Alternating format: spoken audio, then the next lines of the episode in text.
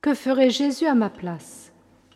Mettons-nous à l'école du père Raoul Plus, jésuite français, auteur de livres de spiritualité, né en 1882, mort en 1958. Voici des extraits de son livre Rayonner le Christ, paru en 1936. Être Christ, c'est tout le chrétien. Rayonner le Christ, c'est tout l'apostolat du chrétien. Il est entendu que le chrétien doit être, dans toute la mesure du possible, un Christ vivant, un autre Jésus-Christ. Quelle méthode adopter pour rayonner le Christ? Demandons-lui. Notre Seigneur, lui, comment a-t-il procédé pour s'imposer à son temps, à son milieu? Sa technique divine de conquête surnaturelle du monde doit être notre technique. Pour s'imposer à son temps et à son milieu, qu'a fait le Christ? Le credo nous l'exprime, et nous le récitons souvent sans peut-être bien comprendre que cela nous engage plus que nous ne croyons. Quatre verbes disent tout.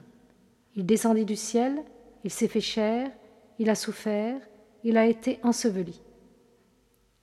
Ces expressions, à les prendre au sens immédiat et premier, ne valent que pour notre Seigneur, mais elles s'adaptent parfaitement, si nous savons le comprendre, à nous aussi, et dénombrent à merveille les seuls moyens de conquête efficaces à choisir pour tout sauveur d'âme.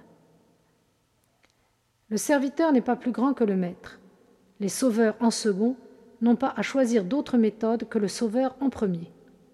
Et la règle de toute action apostolique, de toute conquête rédemptrice, demeure à jamais celle qu'a fixée notre Seigneur. À tout apôtre, il faut, pour que son œuvre soit féconde, une descente, une venue du ciel. Humilité, union à Dieu, état de grâce. Si le langage de notre Seigneur est une preuve de la divinité de sa personne, le langage de l'apôtre manifeste si oui ou non il est un homme de Dieu.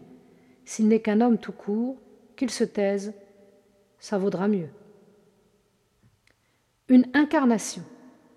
S'il est important de manifester dans sa personne une humanité riche de dons humains, ce qu'il faut, c'est surtout manifester à travers notre humanité le Christ et la beauté de la vie selon l'Évangile.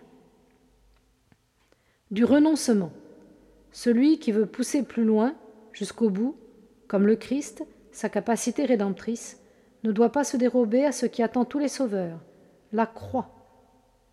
L'ensevelissement. Participer à la rédemption, c'est vouloir suivre le Maître divin jusqu'à être enseveli vivant.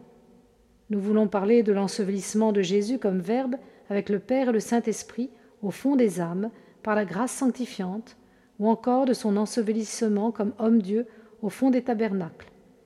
N'est-ce pas une caractéristique essentielle de l'action divine? Elle se déploie d'autant mieux, semble-t-il, que l'agent est plus caché, disparaît plus complètement. La leçon est claire. Pour agir sur les âmes, le Seigneur s'ensevelit.